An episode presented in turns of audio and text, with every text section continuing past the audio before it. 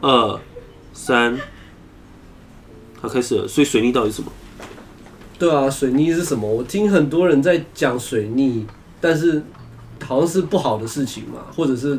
不正常的事情发生。呃，一般来说，其实有些人他出生的时候，也刚好会在逆行的时候出生。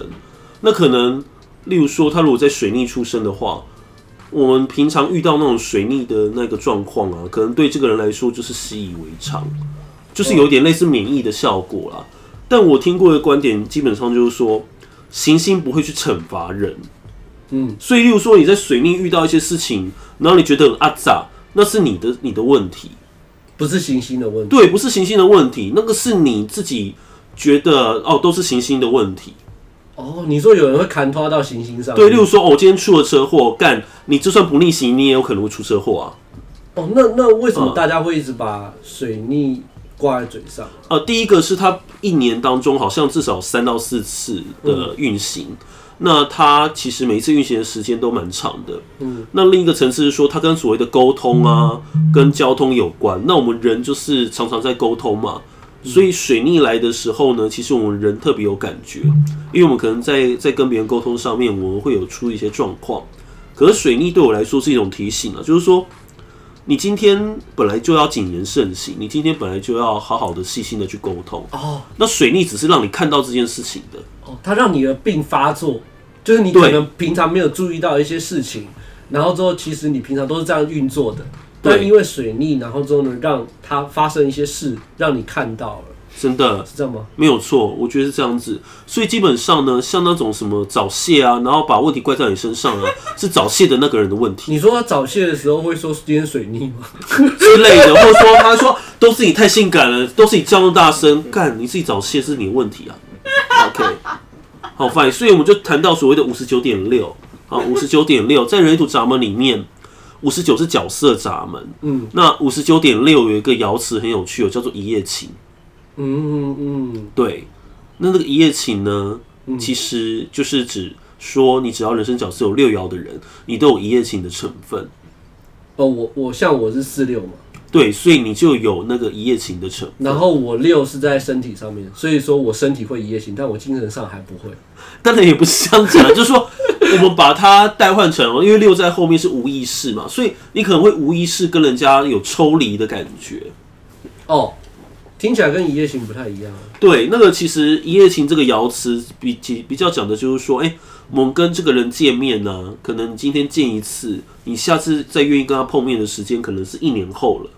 嗯，那就很像 one night stand，就是你不可能每天都跟这一个人打炮嘛。如果每天都跟这个都跟这个人打炮的话，这叫固炮，不叫 one night stand。不是， 所以不要把话题带歪。所以你的一夜情，这个情是指情感的情。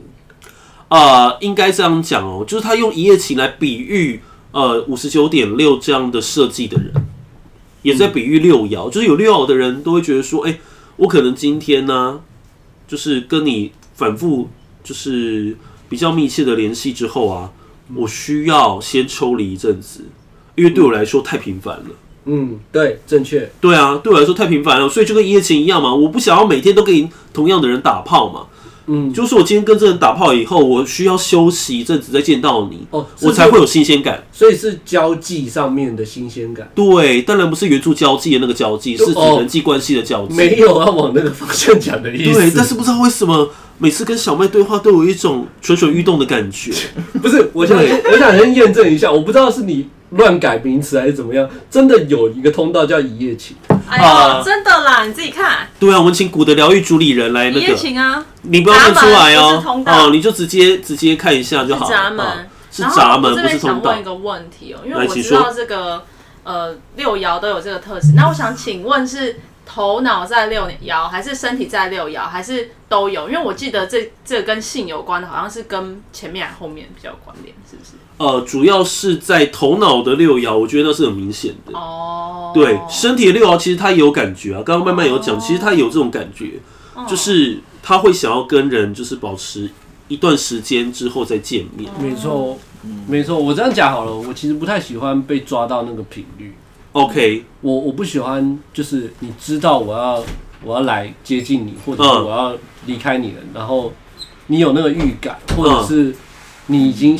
认为我会这么做，但是 OK 我不喜欢这种被认为的感觉。就是那种 tempo 节奏感，不要啊对被抓我喜欢你，你没有抓到那个感觉，对然后之后呢就会有一种新鲜感，所以觉就得是好说玩，。你有时候会白天出现，有时候晚上出对现，对对对对有时候是吃午餐，有时候对吃对晚餐，有时候是吃宵夜对，，进进出出，就让他无法预测。快快慢慢，快快 慢。 ，OK，进进出出，进进出出。对对对对，这种感觉我觉得是对我来讲比较舒服的。对啊，所以呃，五十九点六这样有六爻的人生角色的人呢、基本上他会觉得说，哎、我除了每次跟你这样见面以外，还有什么别的？如果我每次跟你见面都是，例如说我每次跟你见面都是在吃橘子，那我就会觉得了无新意嘛，嗯我就会想要就是在拉更久以后再来回头来找你。嗯，所以说，我有这样的，嗯，所以说我会有这样的想法是，是我以为大家都会这样想哦，基本上说没有六爻的人可能就不这么想，啊。对是哦那他们嗯每个人的连接策略不一我样想。问哦，三爻跟六爻的差别，因为他们都会断裂。 Oh my god！我跟你讲，六爻从来不是断裂，它是远远的还维持着好朋友的关系。哦，可是三爻真的，它断裂是真的切断，然后哦再来跟你回过头来连接。哦，有哎，有哎，对三爻是重新认识你，三爻有一种是重新认识你的感觉，嗯六爻有一种是哦，这些朋友见过，这些朋友已经变成远房亲戚了。啊，我现在换一批近亲进来，哦，然后这批近亲又变远远房亲戚，我再换一批那个远房亲戚变近亲。哦，所以六爻特爱收集远房亲戚这样。我觉得远房亲戚就是一种呃距离的美感，表哥、表姐、表弟、表妹那种 对，有可能是那种表，对，呃，呃，像我也知道，我跟朋友做过以后，我们还是可以是朋友啦。我不想知道， 那个与我无关。可是你真的不考虑一下吗？还你想要成为我远房亲戚吗？真的没有那回这应啊样就算是近亲哦， ？Oh my god，这样不好那算了，还是不要好了这样可怕，我没办法近亲相奸，真的近亲相奸真的没办法。不行不行，太 可怕。 OK，远房亲戚这种想法都讲得出来。那你可不可以讲讲看我们易爻啊？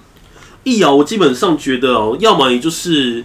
我会用二十七点一来讲，要么就是你希望人家能够照顾你，要么就是你一直会很想要去照顾别人。哦对，那如果二十七点一你在下降相位的话，你就会一种感觉是你想要被人家照顾。对。那在连接策略上面，五十九点一我记得是强或弱。所以要么他就是先发制人，就是我看到你是我的对象，你是我目标以后，我就直接冲了。嗯。要么我就示弱，我就是不把那个强的那一面表现出来，我就是示弱，然后等着你来追我，就是快来追我啊，孩子。快来追我啊，男人女人，那快可来以追我。可以让我这个麻瓜插一句话吗？什么？就是你们讲的什么二三点七，什么二四点六，那个那个是在讲什么？那个就是所谓的中国易经的成分哦。那人类图有包含易经的成分啦。那呃，易经是有六十四个卦，那有每个卦爻呢有六个，所以六十四乘以六等于三百八十四爻。那体现出每个人的个性啊、特质等等，所以那个是他的那是坐标吗？还是什么？呃，类似坐标也类似所谓的性格的设定。你把它想象成就是一个有一个基因序列，然后那个基因都已经注定好了，都已经安我排天好生了就那样。对你天生就有那样的属性，只是你有没有去发现它而已啦。嗯，我还在消化一夜情这件事情。对，没关系，我回到那个五十九点一啊，你你的五十九点六先慢慢消你化。们你们你们继续。好，所以五十九点一基本上就是，如果你看到一个猎物的话，你就把它打昏，然后带回去你的洞穴里哦面。哟，我还蛮常这样的，欸该老师，我想知道那是什么感觉。就是我会等很久，等到可以打昏的那一刻。对吧？拖 Oh 回 my 家， god！我靠，好野蛮！啊你就会一口气出手。对我可能会示弱一段时间，然后我也突然抢一下，让他觉得很奇怪，然后这时候他就已经被我带回洞穴了。 Oh my god！就是一个让对方毫无抵抗能力， 对，干超屌。嗯我靠，你是想被打昏吧？嗯，快点快点来打昏我，快点我等你。没有，我没有没有什么棒子可以打昏 你。有下面的。 你 想很 久，你不要在你的访谈、你的 podcast 里面一直意淫来宾，好不好？ 怎么办？因为意淫你真的太好玩了，真的。我觉得其实就是因为意淫你的反应好玩，对是，吗如果意淫你没反应，我就不喜欢了。但是因为反应好玩，他就一直想意淫你。那对请问反应好玩跟我人类图有关吗？基本上就是因为你是情绪权威嘛，所以我觉得你的情绪其实是很多样的。嗯，嗯那那如果不是情绪权威的话，就没有就没有情绪多样嘛？基本上你的情绪就会比等于说，如果你是空白的话，像我是空白情绪嘛，嗯所以我的情绪基本上是要跟别人相处过程当中被激起来的，被引发的。哦，所以你看到我很多表情，然后你很爽，你有吸收到一些东西。对我有感受到你的情绪，我有被你的情绪渲染感染，然后就觉得干你的反应好好玩，好想继续弄你。这个其实就是三摇，我觉得很三摇，就是我想要弄你一下，然后我又把手收回来。嗯所以有些人会说三摇有点不负责任，就是这样子，嗯，就是基本上我干完你以后我就走了听起来蛮好的啊、啊？什么事后不理耶？你觉得很好吗？我觉得，我觉得不会不负责任，是看感觉好不好，不好的话就不负责任，哦好的对话啊才会负责任。对对对对，对啊，没有错，我觉得这样子 OK。搞不好你们之间有一个默契，是双方都没有要负责任啊。这样听起来你还蛮专业的。你说是像我跟就是另外一个三瑶两个人在一起，其实还不错那种状况。对，就是偶尔的连接不行了，就是那就在断裂。嗯，哦，就彼此抽离，彼此各自回各自的房间去睡觉。嗯，对，我觉得这样子没有不好。但我们有时候还是会不舒服，就一个人想断裂，一个人不想断裂的时候， Oh my god，那个就是你们要去协调的部分。对啊，就还是对啊多少。可是我最近就觉得说，因为我跟一个六人在相处，我就发现说，我对那个二爻跟六爻好陌生哦，我已经我已经我已经不知道怎么样跟这个二爻相处了。基本上，二爻他跟别人相处的时候，会先把别人挡在外面，哦，就是你要想嘛，这里有一道门，嗯，然后会把你挡在外面。那当他愿意开门的时候，你才有办法进来他的能量场里面。所以呢，当他一直不开门，你只能一直在外面敲门而已。对啊。可是我我发现我好像不能不敲，因为我不敲的话，它真的不会开。对，所以你到最后还是要敲。我觉得就像那嗯个三顾茅庐啦，哦我敲到总有一天你会开门吧那这样对啊这样子这样子到底能不能说我想你？因为它是六跟二， ？OK，我觉得一般来说哦，如果你是照三餐问候我的话，我很快就会把你封锁不是掉不。是照三餐问。 OK，那我觉得偶尔的“我想你”这三个字跑出来，我觉得是 OK 我的。通常会等到我觉得他主动来找我的时候，我才会告诉他这件事情。哦，我觉得这样很可以，因为这就是六爻的连接的策略，哦就是说，你主动联络我，你一直频繁联络我，其实我不太会理睬你哦。可是当你就是呃愿意等我主动的时候，我觉得哎、诶这个人他是好像某一个层面跟我站在同一个水平面上，然后我就会愿意跟你连接。哦，嗯，嗯，所以啊、要怎么对付六二人呢？基本上就是不要理他， 就是不要理他。你只要散发一个讯息，就是说，哎、你你让他知道说你都在就好了。哦，我你都在在就好然后不要理对他。对，因为基本上六二他还是很需要独处的。然后你不要让他觉得说你抛弃了他，我觉得都是 OK 的。对，一旦你让他觉得说你抛弃他以后，就很难有话继续聊了，因为他可能下次再跟你见面的时候，他表面上跟你很和平，可他私底下已经把你打个叉了。嗯哦，啊所以也不要做到做到让六二觉得很反感，因为基本上让他觉得很反感的话，那个叉叉很快出现，那以后的互动就会变得很表面。对啊，就会变得很表面。它不像六三，就是说，哎、你在跟我连接的时候，我可以原谅你过往做的事情。嗯我觉得二爻很难去原二爻谅很难，对二四也是，二四也是，他很难原谅你过去犯的错误，除非说他自己今天觉得说，哎、这个是我的问题。嗯，哦，不然呢，我都会觉得说，呃，如果你跟二爻人相处啊，你就是不要让他抓到把柄，嗯，好、你就是不要让他有机会在你生命当中打个叉，对啊，我被二我被有二爻的人打叉之后，我好像